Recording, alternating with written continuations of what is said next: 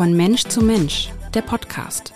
Sabine Tesche und Iris Mitlach sprechen mit Menschen, die Mut machen, die sich für mehr Inklusion, für Diversität, also eine buntere Gesellschaft einsetzen. Der Podcast wird Ihnen präsentiert von der Hanse Merkur.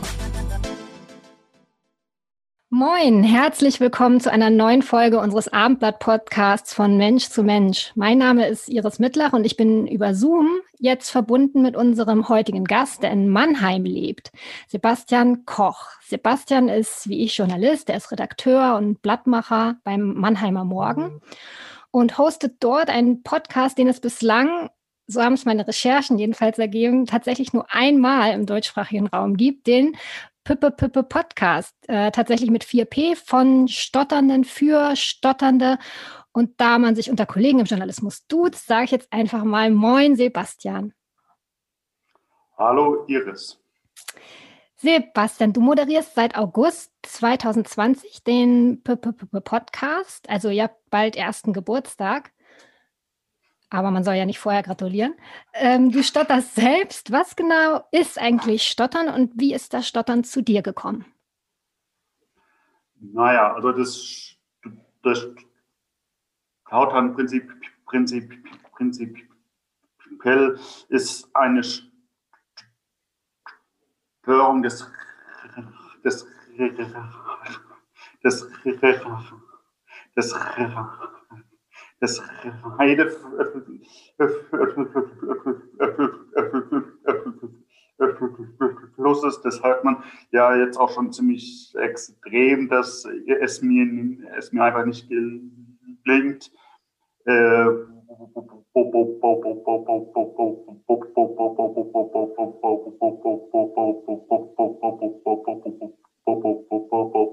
Worte oder, oder auch nur Silben an einem Stück äh, zu sprechen. Das heißt, ich, ich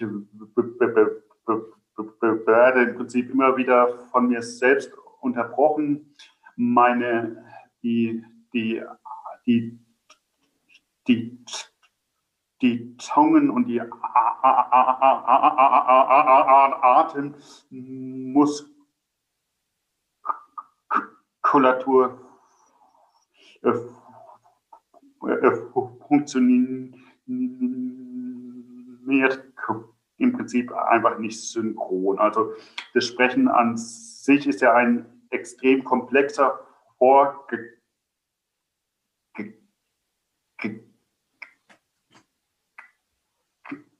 über, über den man sich als, als äh, ich sag mal, als flüssig Sprechender wahrscheinlich überhaupt nicht so viel Gedanken macht,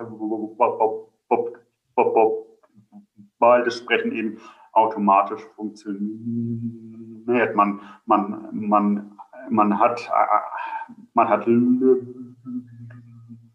Luft im Körper und bildet mit seinen Stimmbändern und mit der, mit der mit der Zungenmuskulatur und dem, und, dem, und dem kompletten Mund dann eben die entsprechenden Silben und entsprechenden Buchstaben. Beim, beim Kautern klappt, klappt das eben, eben nicht so reibungslos und es hört sich dann wahrscheinlich auch für den Gesprächs Partner extrem ungewohnt an. Da kannst du vielleicht gleich noch was zu, zu sagen. Und es ist eben auch, behaupte ich jetzt einfach mal, etwas, etwas anstrengender zu sprechen für den, für den Stotternden an sich. Ja, ungewohnt ja, weil man es tatsächlich selten hört und im Journalismus selten hört, im Rundfunk nicht hört. Ähm, darüber wollte ich auch noch mit dir sprechen später. Ähm, und ich denke, es ist wie bei vielen Handicaps so, wenn man öfter mit ihnen, ähm, wenn man ihnen öfter, öfter begegnen würde, wäre das alles gar nicht so, aus, wäre das gar nicht so ungewohnt für unsere Ohren. Ja. Deshalb nochmal ja die Frage, ähm, hat das bei dir, also ist das mit der Sprache zu dir gekommen, das Stottern? War das gleichzeitig? Ja, ähm, es ist jetzt nicht gleichzeitig gewesen, aber ich habe, ich habe immer schon mit meiner Sprache Probleme gehabt. Also ich habe schon, schon extrem spät überhaupt angefangen zu sprechen. Äh, dann hatte ich, ähm, hatte ich im Kindergartenalter immer Probleme zwischen sch und sch zu unterscheiden. Ähm, und dann hat sich irgendwann das, das Tautern eben auch eingestellt. Ich, ich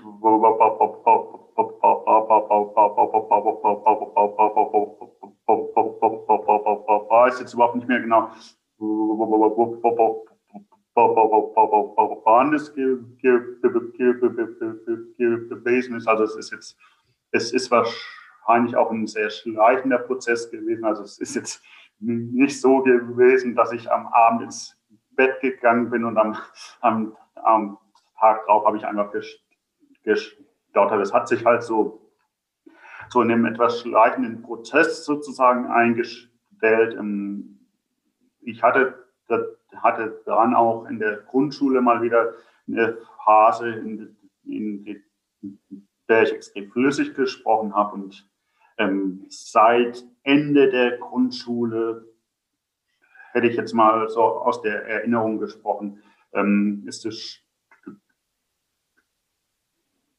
Kautern eben mein ständiger Begleiter im Alltag. Ähm, es hat mal hat's, äh, hat's etwas etwas etwas schwächere Phasen, dann ist es nicht so ausgeprägt. Mal sind es extrem starke Phasen, wo ich wo ich tatsächlich eigentlich in jedem Wort irgendwie hängen bleibe. Ähm, das ist auch so ein bisschen das Tückische am Stotter an sich. Es ist noch, noch sehr wenig erforscht ähm, und gerade, gerade weil es so wenig erforscht ist, ist eben auch entsprechend wenig bekannt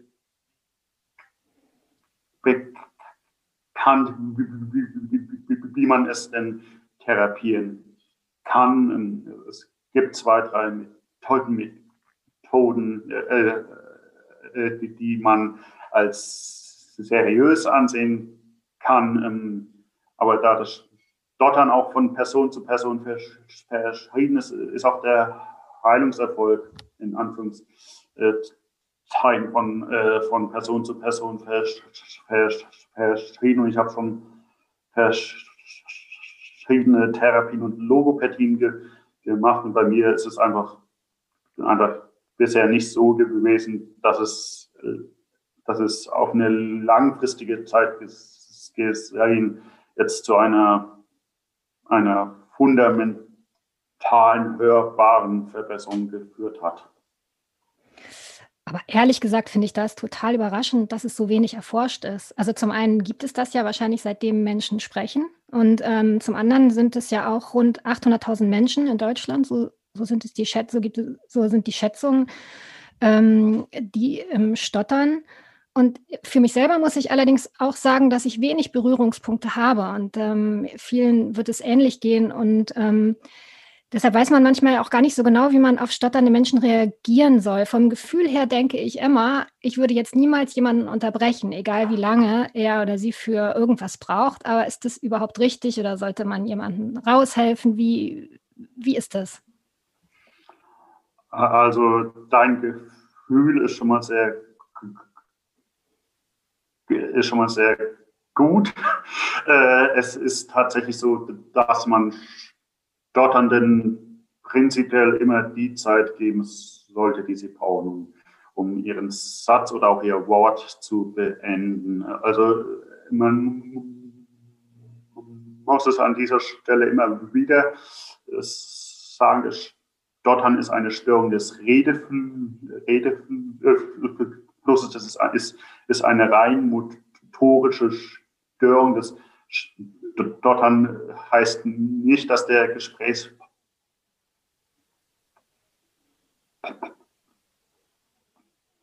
oder die Gesprächspartnerin äh, psychisch behindert ist oder, oder irgendwie extrem, extrem blöd ist, stotternde, die können sprechen, stotternde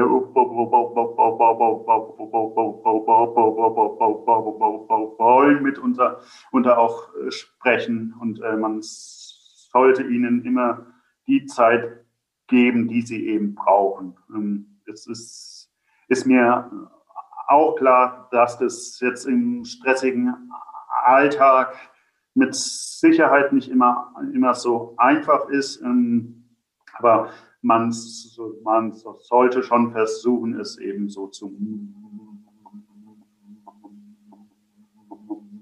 machen, äh, dass man ihnen eben nicht ins Wort fällt, dass man ihnen auf gar keinen Fall die, die Worte oder die Sätze quasi beendet, weil das ist ja auch eine Form von, ja, eine Form von Intim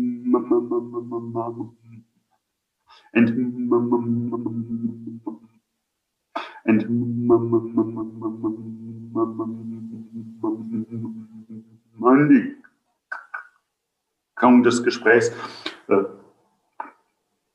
Partners. Und ich glaube, das hat auch einfach, einfach mit einem gewissen gegenseitigen Respekt zu tun.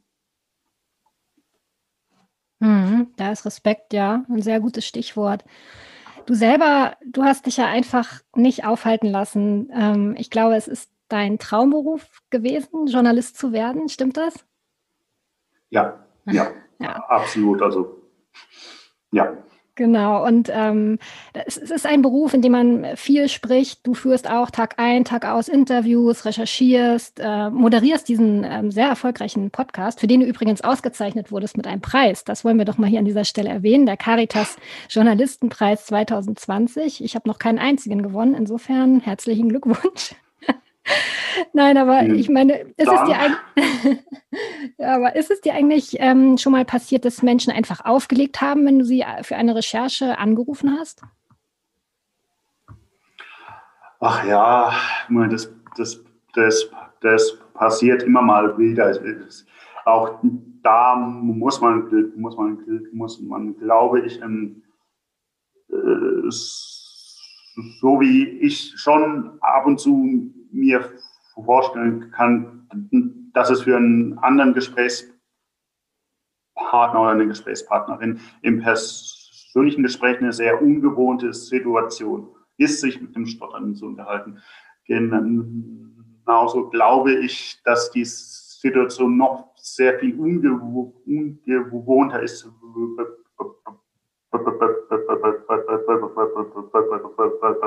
wenn der, der Gesprächs Partner nur am Telefon quasi zu hören ist und man hebt ab und man äh, äh, er rechnet ja jetzt auch, auch nicht unbedingt damit, dass jetzt ein, ein, ein Stautern da anruft und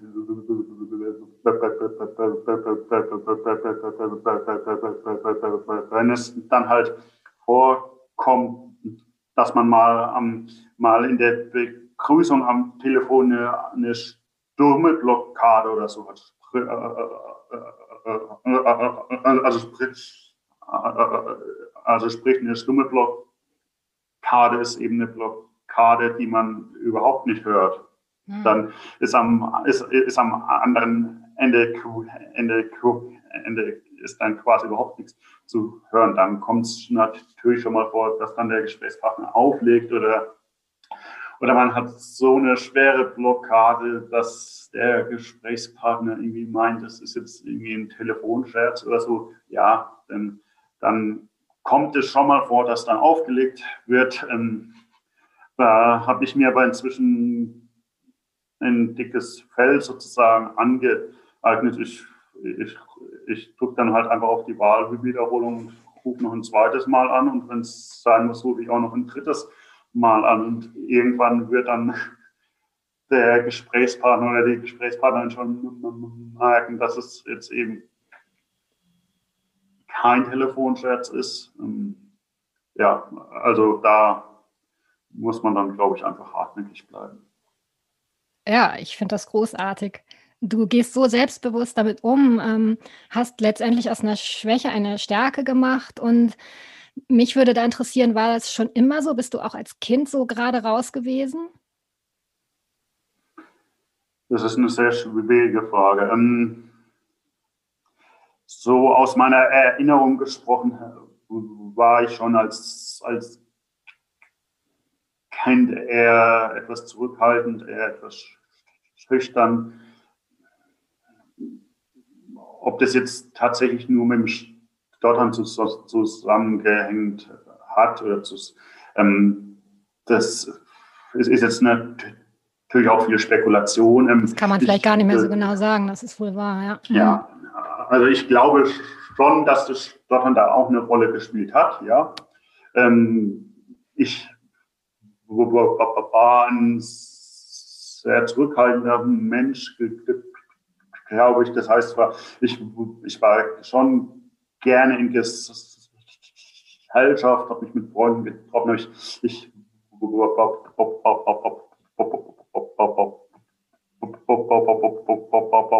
war jetzt aber nie in der Gruppe der, der jetzt die Gespräche eröffnet hat, der neue Gesprächsthemen gesucht hat, der sich an und der sich prinzipiell auch an Gesprächen extrem viel beteiligt hat. Und das hängt, hängt, hängt, hängt glaube ich, schon, also diese sprachliche Beteiligung hängt schon mit dem Stottern zu, zu, zu, zu, zusammen.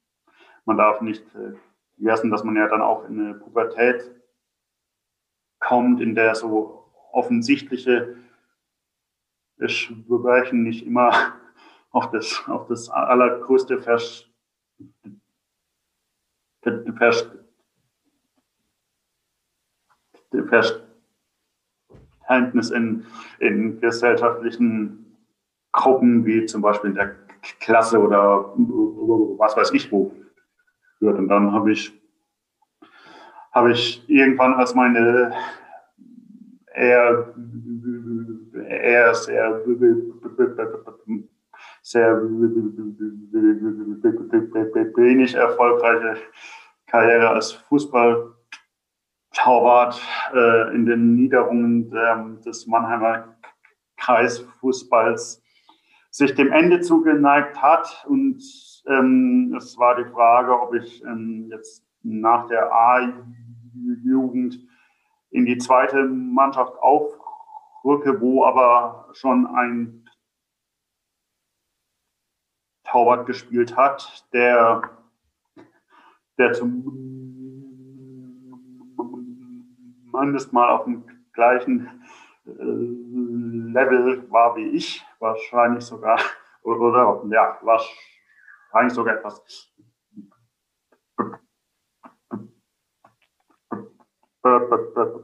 besser gewesen ist als ich. Und dann hat sich mir die Frage gestellt, ob ich mir das wirklich antun will, dass ich eine komplette Saison in der Kreisklasse B auf die Bank setze. Kreisklasse B heißt jetzt auch nicht immer, dass man da von der äh, Ersatzbank hochklassige Fußballspiele sich anschauen äh, darf. Und dann habe ich eben für mich entschieden, dass ich das nicht machen will und ich mache eine Ausbildung zum Fußballschiedsrichter. Und als Fußballschiedsrichter lernt man recht schnell, sich zu behaupten auf dem Platz. Ansonsten hat man da auch ein Problem. Und als Schiedsrichter muss man eben auf dem Platz auch sprechen und man muss zu den Entscheidungen, die man trifft, muss man stehen und sie mitunter begründen. Ähm, und da hat sich, habe ich dann schon beobachtet, dass sich meine Persönlichkeit über das Schiedsrichterwesen quasi schon sehr gewandelt hat. Ich selbstbewusster auch mit dem Sport umgegangen bin und das dann auch, ähm, auch abseits des Platzes äh, irgendwie zeigen konnte. Ja, und dann habe ich so meinen Weg gemacht. Das finde ich spannend mit der Schiedsrichterei, weil es, ähm, weiß ich nicht, ist jetzt eine total, auch, auch eine Annahme sind ja zweimal so Rollen, wo man also jetzt im Vergleich auch zum Journalismus, die Dinge beobachtet und dann aber auch ähm, eingreifen kann. Ähm, es wäre jetzt ein bisschen vermessen, und Journalisten als Schiedsrichter darzustellen, aber ich finde es einfach, äh, ich finde es schon ähm, interessant, diese, diese Positionen, die du dann ähm, gewählt hast, weil, wie du sagst, du deine Meinung da auch begründen musst. Kann das ja. sein, dass es da Parallelen gibt? ich also finde die spannend. Ähm, die Parallele habe ich jetzt, äh, habe ich jetzt ehrlich gesagt noch nie so geht, geht, geht, geht, geht gezogen. Aber ja, also eine, natürlich, man, auch wenn man einen, einen Kommentar schreibt, dann trifft man ja quasi auch eine Entscheidung, die man so argumentativ begründen muss, dass sie, dass sie halbwegs nachvollziehbar mhm. ist. Und das sollte man ja auf dem Fußballplatz auch machen oder ja, ja, also es sind, es sind sicherlich Parallelen vorhanden, ja. Hm. Ich habe ähm, viele Folgen deines Podcasts gehört und ähm, beschäftigt hat mich ähm, unter anderem die elfte Episode. Da hattest du ähm, einen Schauspieler zu Gast, der auch stottert, Simon Sana, und das hat mir irgendwie viele Sachen vor Augen geführt. Also zum einen, dass es ähm, gleich am Anfang fielen ja so viele Namen, ne? Marilyn Monroe, Nicole Kidman, Bruce Willis, alles Schauspieler, die in ihrer Kindheit gestottert haben, wo ich wieder dachte, man weiß einfach so oft das ja auch gar nicht, was, was diese Persönlichkeiten für eine Vergangenheit haben. Und auf der anderen Seite ist es dann ja aber oft so, äh, in Filmen jedenfalls, und ich würde auch sagen im Theater, dass Rollen von stotternden Menschen ja von Flüssigsprechenden übernommen werden. Also das ist so, ich, ich sehe da ähnlich, ehrlich gesagt Ähnlichkeiten. Die Rollifahrer werden ja auch oft von Fußgängern gespielt. Und ich, es gibt so einen tollen Kinderfilm, die Vorstadtkrokodile. Kennst du den zufällig? Äh, so vom Hören, ja, aber ich habe es noch nie gesehen. Ja, also da ist halt auch so eine, so eine Kinderbande, Jugendbande, die Vorstadtkrokodile. Einer ist querschnittsgelähmt, der will in diese Gruppe rein, schafft es am Ende auch und ähm, gehörte für mich zu den größten Enttäuschungen, als ich dann ähm, nachrecherchiert habe, dass das auch ein Fußgänger ist, der die Rolle spielt. Und für meinen Sohn ist das halt so ein totaler Held. Und ich weiß gar nicht, wie es mhm. ist, wenn er einen Tag, eines Tages entdeckt ist, der gar nicht im Rollstuhl sitzt. Und oh, da ist halt auch ein Junge dabei, der stottert. Und es ist, glaube ich, recht offensichtlich, dass das kein natürliches Stottern ist. Ähm, ist das typisch? Also ich meine, dass solche, wenn es dann vorkommt, dass es dann von denen übernommen wird, die überhaupt kein Handicap haben. Ja. Du sprichst jetzt tatsächlich eine Fragestellung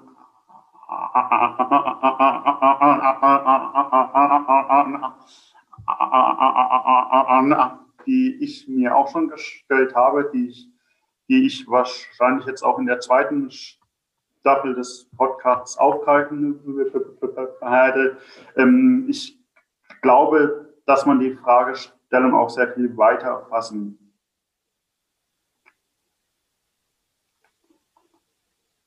kann, indem es, indem es wie stotternde Personen eigentlich immer in, in, in, in Medien dargestellt werden. Also stotternde Personen sind halt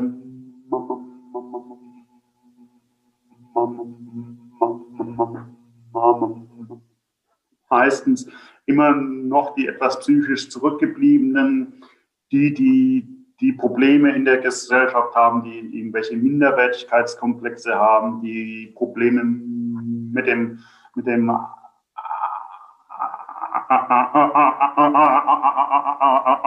mit dem anderen Geschlecht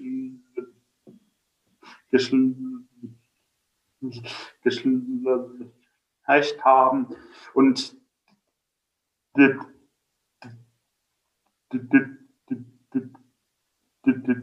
diese Darstellung in öffentlichen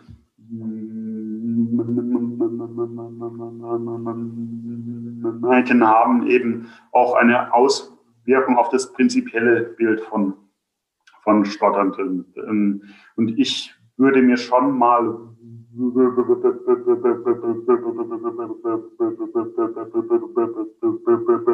wünschen, äh, dass es stotternde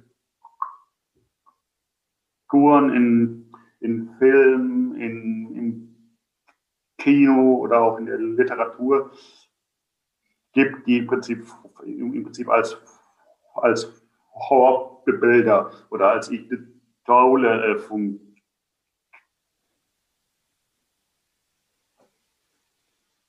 Und da, ähm, um das richtig zu machen, glaube ich, braucht man halt speziell im Film auch, auch, äh, auch eine Darstellungsform, die das dann realistisch darstellt. Da ist tatsächlich die Frage, wie, inwieweit ein Russisch sprechender einen, einen Stotternden realistisch darstellen kann. Das ist, ist eine sehr gute Frage. Gleichzeitig ist es natürlich auch, auch die Frage, auch da muss man, glaube ich, wieder zwei Seiten sehen. Es ist, glaube ich, extrem schwer mit einem Stotternden in einer bestimmten Drehzeit eine, Szene zu drehen. Hätte ich, hätte ich, hätte ich jetzt mal aus, ähm, aus, äh, aus, aus drehverantwortlicher Perspektive als Argument angebracht. Ich würde mir wünschen, dass ein solcher Argumentations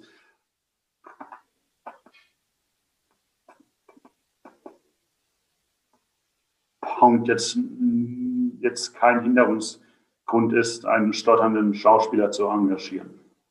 Ja, würde ich auch sofort einwenden. Es kostet auch Zeit, mit Cholerikern zu drehen oder mit Egozentrikern. also so ja, das ist wohl wahr.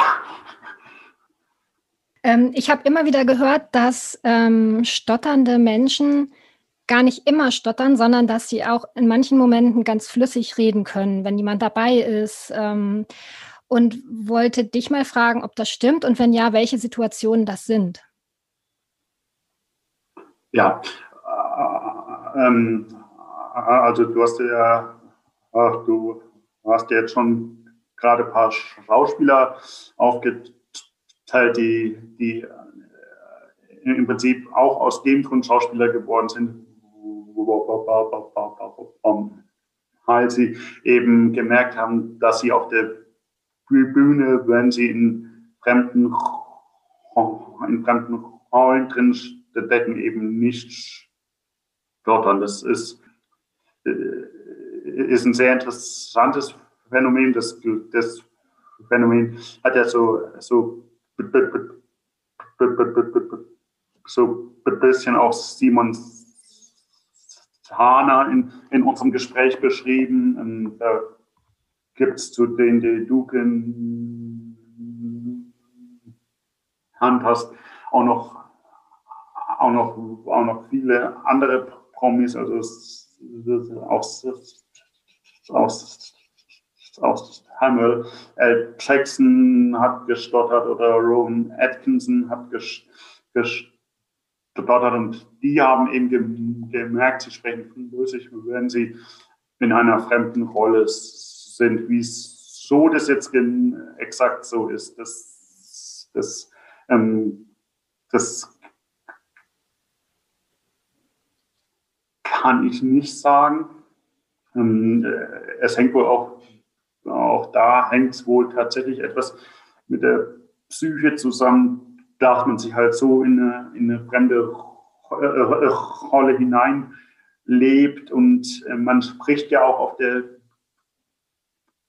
auf der Bühne etwas, etwas anders als im normalen Leben. Man artikuliert äh, äh, noch präziser, man, man hat ein etwas anderes Sprechtempo, man verstellt auch, auch häufig vielleicht einfach mal die, die, die, die Stimme und so, so kann es vorkommen, dass, dass man dann eben in einer solchen Situation äh, sehr viel flüssiger spricht als im normalen Leben. Als ich mal mein Schulmusical in der sechsten Klasse aufgeführt habe, hat es, hat es nicht so geklappt. Deshalb bin ich jetzt auch Journalist geworden und nicht Schauspieler. Ähm, aber ja, also das ist so eine Situation. Eine zweite Situation wäre, dass man beim, beim, beim, beim Singen spricht man prinzipiell immer komplett flüssig, beziehungsweise man, man singt eben, eben flüssig, weil das, das, das, das, das, das, das Hängen ist ja auch eine, eine komplett unterschiedliche Sprech, Sprechtechnik. Also man, man variiert in den Höhen, man, man verbindet die Silben miteinander. Also wenn ich jetzt hier so irgendwas hier vorsingen würde, dann würde ich auch sehr viel flüssiger äh, sprechen. Und auch da, also ich, ich, ich spreche zwar auch beim Singen flüssig, aber ich kann nicht, nicht, nicht sehr gut singen. Deshalb habe ich das mit der Gesangskarriere auch recht früh gelassen. Und ja, und dann, also ich spreche noch flüssig, wenn ich Selbstgespräche mal führe oder mich über mich selbst ärgere. Und ich spreche vor allem flüssig. Und das ist, ist auch ein Phänomen, das ich noch nicht so, so hundertprozentig nachvollziehen kann und auch äh, Logopäden und Experten, die ich befragt habe, hatten da jetzt keine allwissende Antwort. Äh, wenn ich auf dem, auf dem, auf dem Fußballplatz stehe, im Tor und quasi meine Hintermannschaft dirigiere, ähm, da spreche ich tatsächlich zu, ja, ich hätte mal gesagt, zu 80 Prozent flüssiger als jetzt. Auch als, als Fußballschiedsrichter habe ich eigentlich in, in der Regel immer flüssig gesprochen. Wie gesagt, wie es so das so ist, das konnte mir noch keiner so richtig beantworten, aber das zeigt halt auch wieder, dass das dass das, das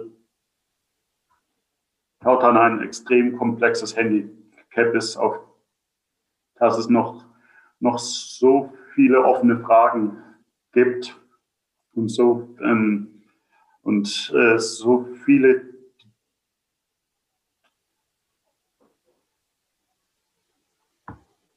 Dimensionen, die man da beleuchten kann. Und ähm, es es macht extrem viel Spaß, sich damit auseinanderzusetzen. Es wäre sehr, es wäre, es wäre echt, echt toll, wenn sich mehr, mehr flüssig Sprechende damit auch auseinandersetzen, wenn sie mit Stotternden zu tun haben und ihr, und ihr, ihr Verhalten Stotternden gegenüber entsprechend entweder anpassen oder es, es hinterfragen, weil man schon öfter mit Stottern zu tun hat und jetzt sagt man sich, oh, ich habe ich hab ihn oft unterbrochen, ich habe ihm oft die Sätze zu Ende ges ges gesprochen. Das, das, das, das, das hilft dem Stotternden überhaupt nicht, sondern setzt ihn eigentlich noch mehr unter Druck. Hm. Na, du leistest eine Menge Aufklärungsarbeit mit deinem Podcast, den ich auch nur noch mal wärmstens empfehlen möchte. Ähm, die zweite Staffel steht jetzt bevor. Wann, wann geht sie online? Ähm, der genaue Zeitplan ist noch nicht so ganz klar. Ich bin auch, äh, auch im Moment äh, noch dabei, extre, extre, extrem viele Vorgespräche zu führen. Aber wir haben uns jetzt mal als Ziel gesetzt, dass, dass es spätestens Ende September mit der zweiten Staffel wieder losgeht. Ähm, und da, da, das ist jetzt der Plan zumindest, sind auch viele Gesprächspartner dabei, die auf den ersten Blick eigentlich überhaupt nichts mit Stottern zu tun haben, aber dann halt irgendwie auf dem zweiten Blick doch immer wieder in Situationen kommen, denen sie mit Stotternden kommunizieren oder, oder auch kommunizieren.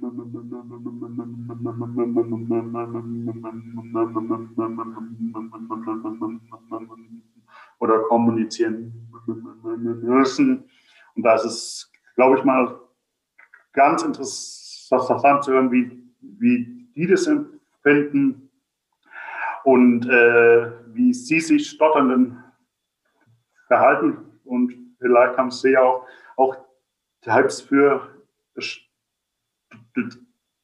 Stotternde irgendwie sie sich dann, dann mal flüssig sprechenden gegenüber verhalten. Sollten, weil, wie, gesagt, es muss man, glaube ich, immer unterstreichen, eine Kommunikation mit einem Stotternden ist, ist herausfordernd, sowohl für den Flüssigsprechenden als auch für den Stotternden. Und ähm, man, man, man sollte zwar immer appellieren, dem Stotternden die Zeit zu, zu geben, aber man sollte, glaube ich, auch Stotternden immer wieder sagen, dass es für Flüssigsprechende oft eine sehr außergewöhnliche Situation ist, wenn man sie zum allerersten Mal trifft und nicht jeder flüssig Sprechende ähm, macht dann immer gleich alles, alles, alles sofort richtig. Sebastian Koch, vielen, vielen Dank für das tolle Gespräch, für das interessante Gespräch. Ich habe sehr viel erfahren und kann ganz viel mitnehmen. Und von dir werden wir weiterhin hören. Und das ist für mich die überhaupt beste Nachricht. Vielen, vielen Dank. Ich bin.